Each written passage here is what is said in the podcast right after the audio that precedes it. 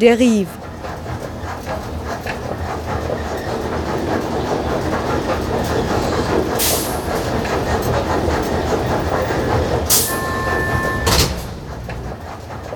Radio für Stadtforschung.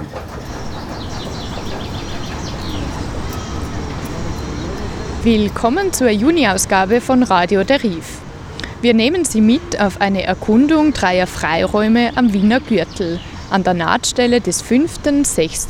und 12. Bezirks.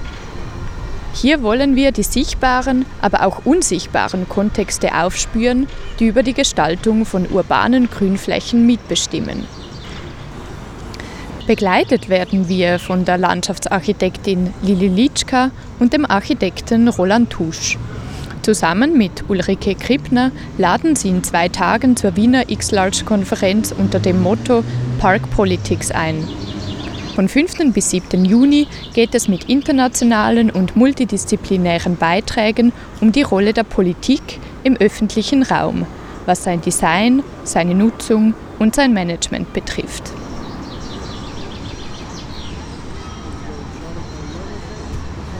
Hallo, mein Name ist Roland Tusch. Wir befinden uns an einer sehr urbanen Stelle Wiens, am sogenannten Gaudensdorfer Knoten, an der U-Bahn-Station Margaretengürtel und werden uns von hier aus äh, Richtung Westen begeben zur sogenannten Stadtwildnis, einer urbanen Restfläche, über die wir später noch genauer sprechen werden.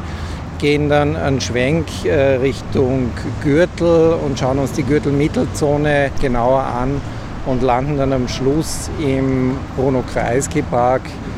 Drei sehr unterschiedliche Freiräume, unterschiedlicher Grad an Gestaltung, an Gestaltungsintensität, die dadurch natürlich auch ganz unterschiedliche Möglichkeiten bieten und die wir dort auch sehen können. Gut, auf geht's.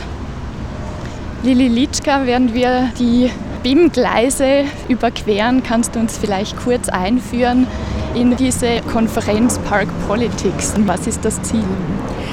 Die Idee lässt sich an diesen Beispielen, die wir heute besuchen, eigentlich ganz gut illustrieren. Wir wollten aufzeigen, welche Ideen und auch politische Programme sich in der Gestaltung des öffentlichen Freiraums niederschlagen.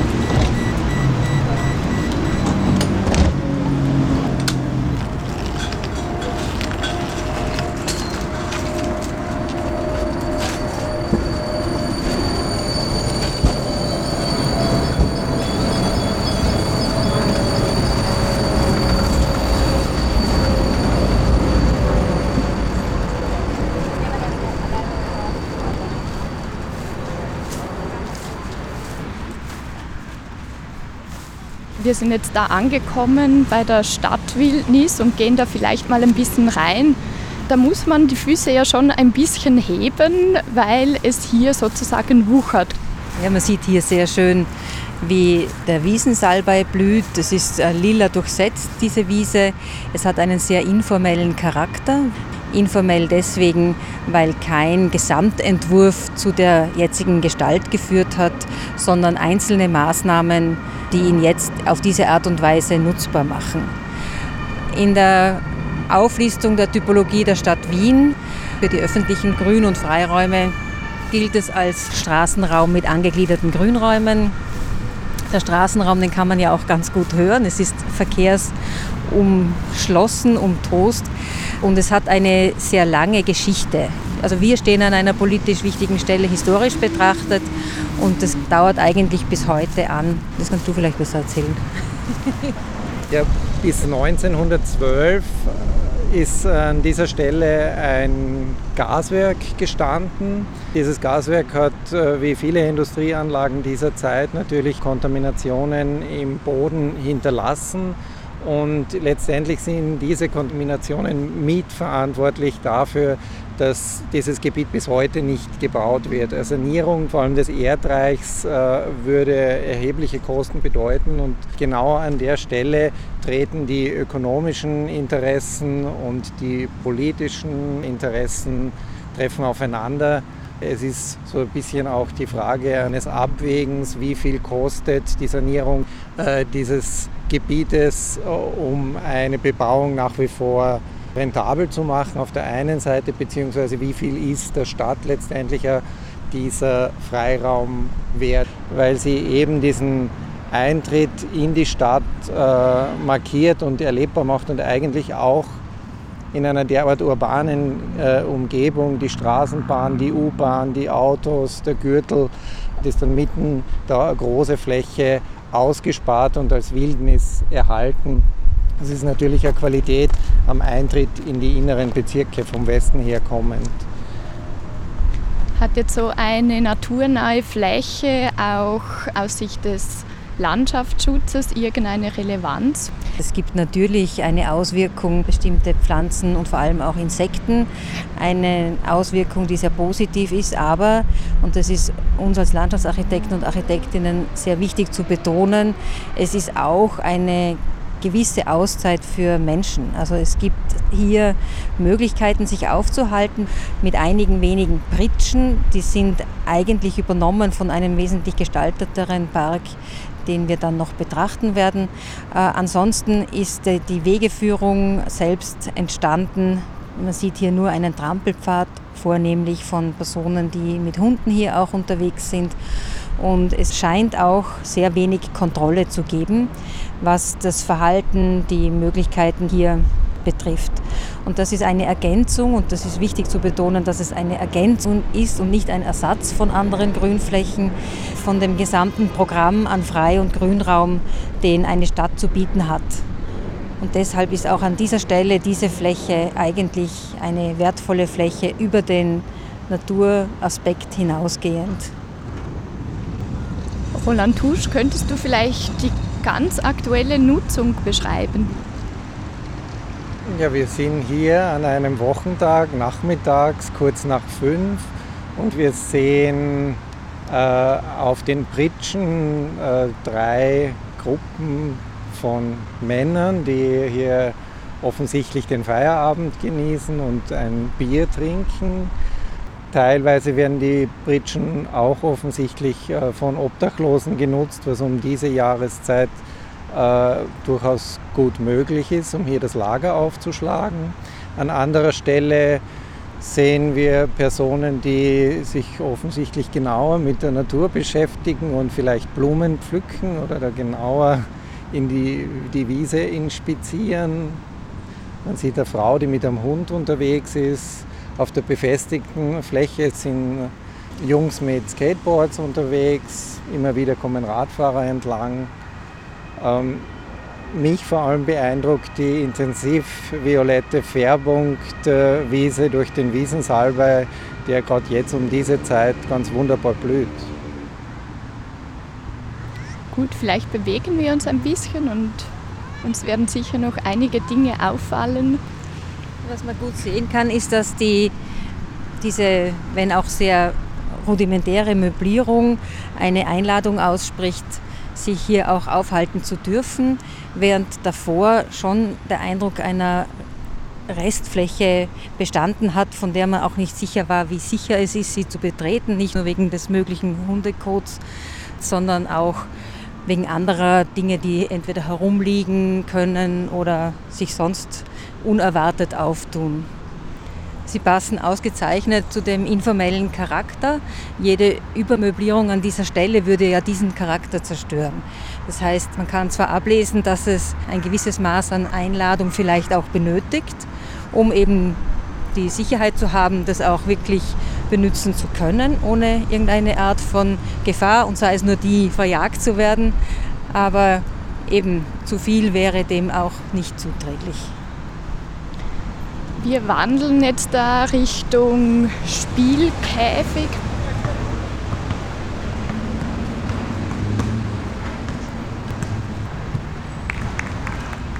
Ja, wir kommen jetzt langsam in die sogenannte Gürtelmittelzone. Das ist ein Abschnitt des Gürtels, der sich äh, zwischen dem Südgürtel und dem Gaudensdorfer Knoten befindet eine Anlage, die in ihren Grundzügen zurückgeht auf die Gründung der Gürtelstraße.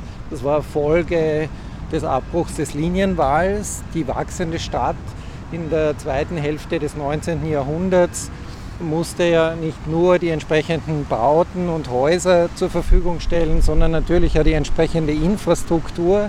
Äh, dieser Gürtel wurde also auf dem Gelände des ehemaligen Linienwalls errichtet, ist räumlich definiert von Häuserzeilen, beidseitig geschlossener Bebauung und wurde Anfang des 20. Jahrhunderts im Programm des Roten Wien als die Ringstraße des Proletariats bezeichnet.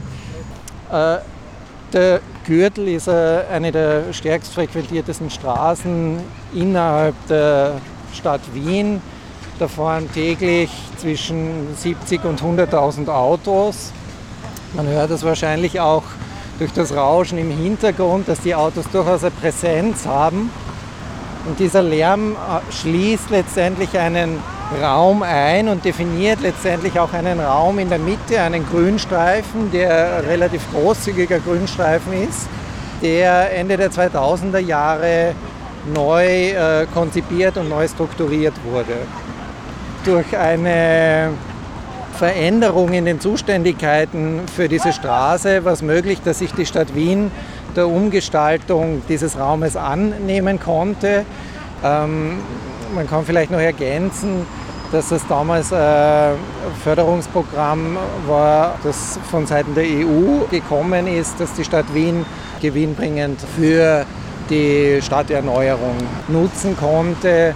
Urban Wien Gürtel Plus hat das damals geheißen. Es ist die Straßenbahn auf eine eigene Fahrbahn gelegt worden. Es wurde ein überalterter Baumbestand weggenommen. Es wurde Raum frei und Platz frei, der an den Häusern angelagert ist. Und hier wurde ein sieben Meter breiter Gehsteig auf der Stadtinnenseite angelegt, der mit einer Baumreihe als Ersatzpflanzung für die weggenommene Reihe aufgewertet wurde. So konnte tatsächlich auch an den Hauseingängen entlang qualitätsvoller Weg geschaffen werden, der die Anlage des Gürtels auch für die Anwohnerinnen attraktiver machte. Mit dieser Grünfläche, die die Straße und den Straßenraum begleitet, ist auch angelegt worden ein Radweg. Das war eine ganz wichtige Errungenschaft eigentlich, dass man eben über den Gürtel eine hochleistungsfähige Radverbindung angelegt hat. Auch das ist damals umgesetzt worden.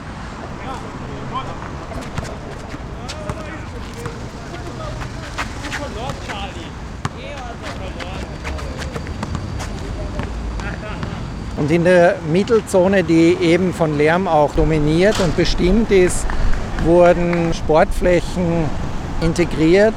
Eine ganze Reihe von Ballspielkäfige nimmt hier am Margaretengürtel ihren Ausgang, die nachts oder abends auch mit Flutlicht beleuchtet werden. Das heißt, da kann man sehr lang am Abend äh, noch Sport betreiben, kann Lärm machen, ohne dass das äh, die Anwohner extrem stören würde, weil der Lärm fast untergeht.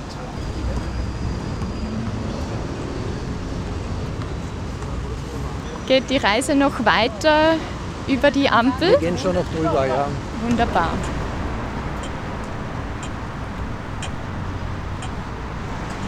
Vielleicht sollten wir hier auch auf den ersten Käfig einen Blick werfen, genauer genommen auf die Leute, die sich drinnen befinden. Es sind ausschließlich Männer.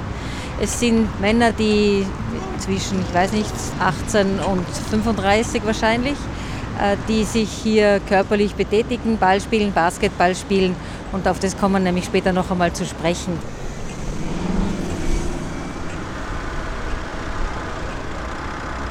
Willkommen im Grünraum Margareten werden wir von der Stadt Wien begrüßt und dann auch gleich eine Anleitung, Hunde an die Leine, Grünflächen nicht betreten und Fußballspielen verboten.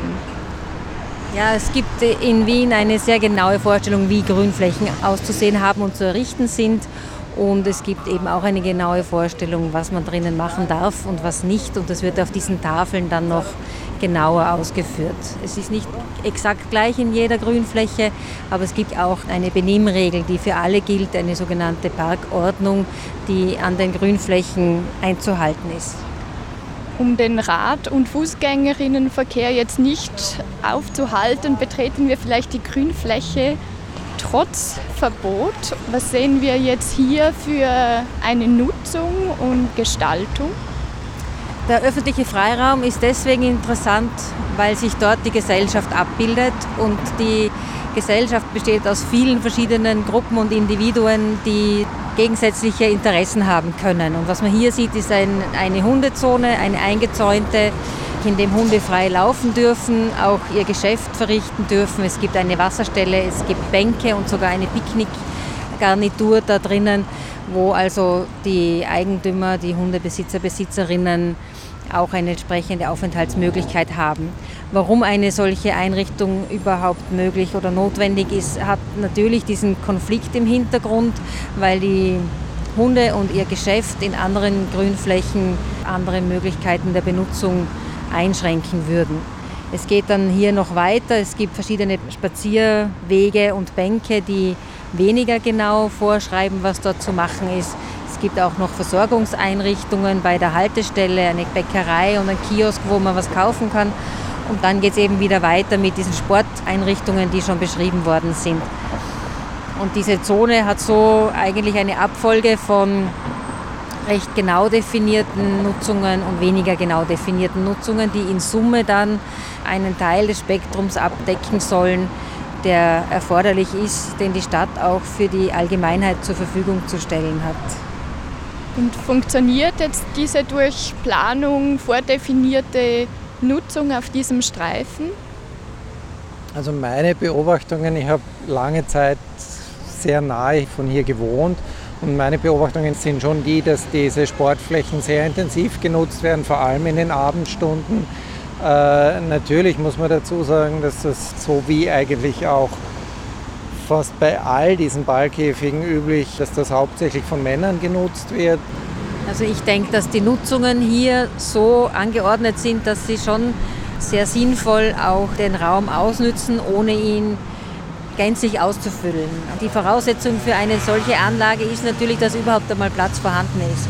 Und hier wurde ja etwas umgenutzt, was schon da war. Das ist bei der Wiese, die wir vorher betreten haben, auch so dass Räume, die vorhanden sind, mit der Zeit natürlich auch andere Bedeutungen bekommen und andere Nutzungen erforderlich werden. Äh, zur Zeit dieser Umgestaltung vom Linienwall in den Boulevard war natürlich von einer Hundezone noch keine Rede. Da war, da war alles noch viel stärker reguliert. Es gibt auch eine sehr interessante Untersuchung von einer amerikanischen Soziologin, die heißt Galen Krantz, die untersucht hat, welche Definitionen eigentlich hinter der Gestaltung von Parkanlagen liegen. Definitionen im Hinblick auf gesellschaftliche Normen und Kodizes, aber eben auch welche politischen Interessen. Und bei gesellschaftlichen Kodizes ist ein besonders einfaches Beispiel, dass die Wegebreite in einer Parkanlage aussagt darüber, wie viele Leute sich begegnen können, äh, ob man nebeneinander gehen kann oder ob man einzeln gehen soll oder kann oder darf auch.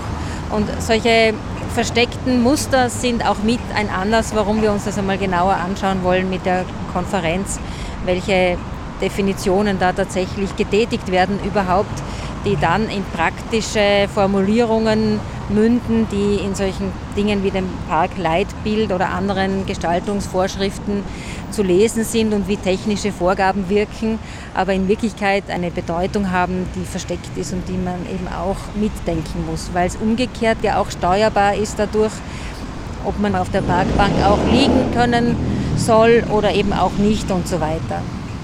Es geht natürlich bis hin zur Bepflanzung, ob man die benutzen kann, ob man da was essen kann oder nicht, oder ob die eher zur Raumbildung eingesetzt werden oder auch nur zur Betrachtung. Ja. Und inwiefern sind wir als Nutzerinnen dann schon geschult durch Traditionen und wie kann man diese Traditionen auch planerisch vielleicht aufbrechen? Ja, das ist immer die Diskussion in der Planung allgemein, inwiefern sie gesellschaftlich tatsächlich wirksam wird oder ob sie eigentlich Dinge nur bereitstellt. Also es, ist, es gibt mehrere Untersuchungen dazu, natürlich auch, wo Personen sich wie verhalten. Die kann man dann aufgreifen und etwas erweitern oder ausdehnen.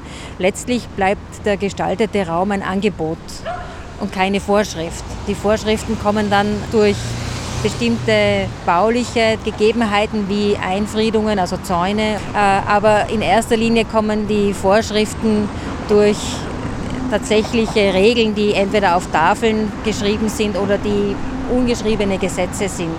Und das hat natürlich eine sehr, sehr starke kulturelle Konnotation. Also wir als Mitteleuropäerinnen wissen, dass wir in einen Park, der einen äh, Gehweg enthält, hineingehen dürfen und dass wir uns dort auch in der Wiese hinsetzen dürfen. Das war natürlich nicht immer so. Und das ist in anderen Kulturkreisen schon früher so gewesen als bei uns und, und in wiederum anderen ist es noch nicht so. Gut, wollen wir uns weiter begeben in Richtung 5. Bezirk. Und wir werden jetzt hier nochmal den Margaretengürtel überqueren.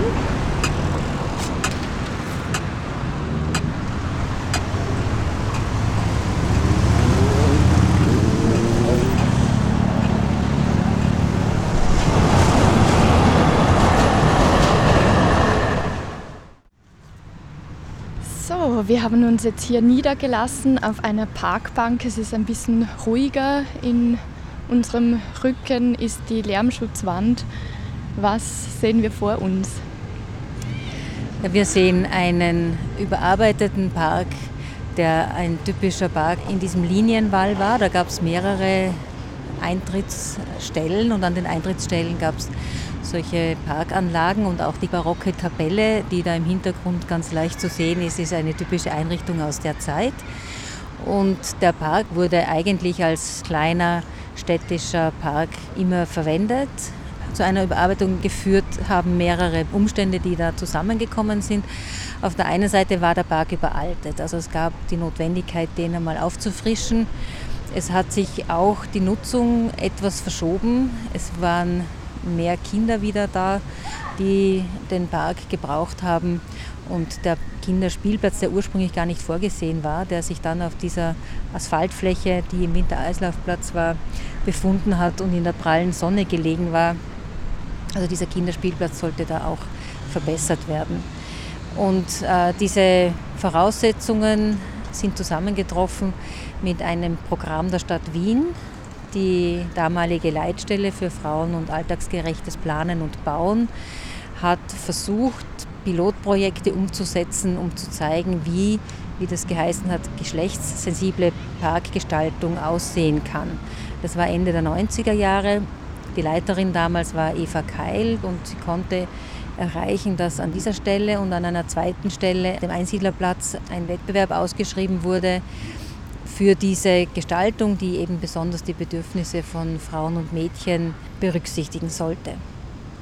Und das war natürlich eine, ein Zeitpunkt, in dem diese feministische Vorarbeit äh, endlich einmal auch zu wirken begonnen hat und es auch die Möglichkeit gegeben hat, den politischen Willen, das zu verbinden, die Erneuerung der Parkanlage und diese Berücksichtigung von Mädchen. Ich denke, was man hier an der Stelle, an der wir jetzt sitzen, ganz gut charakterisieren kann, ist die Offenheit, die diesen Park prägt. Wir sehen vor uns eine Gruppe von Föhren, die so weit aufgeastet wurden, dass man unterhalb aufrecht durchgehen kann. Man sieht Nutzungsspuren, dass die Föhren auch als Fußballtore genutzt werden. Das heißt, Fußballspielen oder das Ballspiel ist in dem Park durchaus möglich, auch wenn es keinen Käfig gibt. Und wir sitzen hier relativ am Rand des Parkes und können eigentlich von dieser Position das Geschehen im ganzen Park beobachten. Das einerseits, andererseits ist er aber durchaus zoniert und es gibt zum Beispiel zum Rand hin durch eine Modellierung des Geländes Rückzugsbereiche, die eine gewisse Geborgenheit auch bieten aber eben nicht finstere, uneinsichtige Ecken, sondern äh, Geborgenheit, die trotzdem immer noch die Sichtbeziehung zum großen Ganzen ermöglicht. Ich denke, das ist eine ganz eine besondere Qualität, die vor allem am Abend oder in der Dunkelheit und Dämmerung wichtig ist. Diese Infrastrukturen, die dieser Freiraum bietet, wie die Toilettenanlage oder ein Radverleih, was haben ja. die für einen Hintergrund, auch politisch gesehen?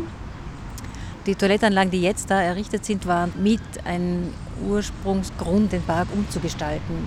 Da war nämlich eine äh, WC-Anlage, die sehr stark eingebuscht war, also eingepflanzt. Und an der WC-Anlage haben sich sehr viele die Spritzen gewaschen und es hat sich da das Drogenmilieu angesiedelt und das wollte man auch natürlich loswerden, was, wie wir wissen, nicht ganz möglich ist. Es wird halt verschoben, aber jedenfalls wurde die WC-Anlage geschlossen und entfernt. Und es war dann eine Zeit lang kein WC vorhanden mit dem Argument, man könne ja in der U-Bahn aufs WC gehen, aber das ist relativ weit weg. Später, also ich glaube, das ist erst letztes Jahr errichtet worden oder vor zwei Jahren, wurde es also wieder dringlicher, die Notwendigkeit, eine WC-Anlage zu errichten, gerade für einen Park, der für Mädchen auch sehr gut benutzbar sein soll und auch für Frauen.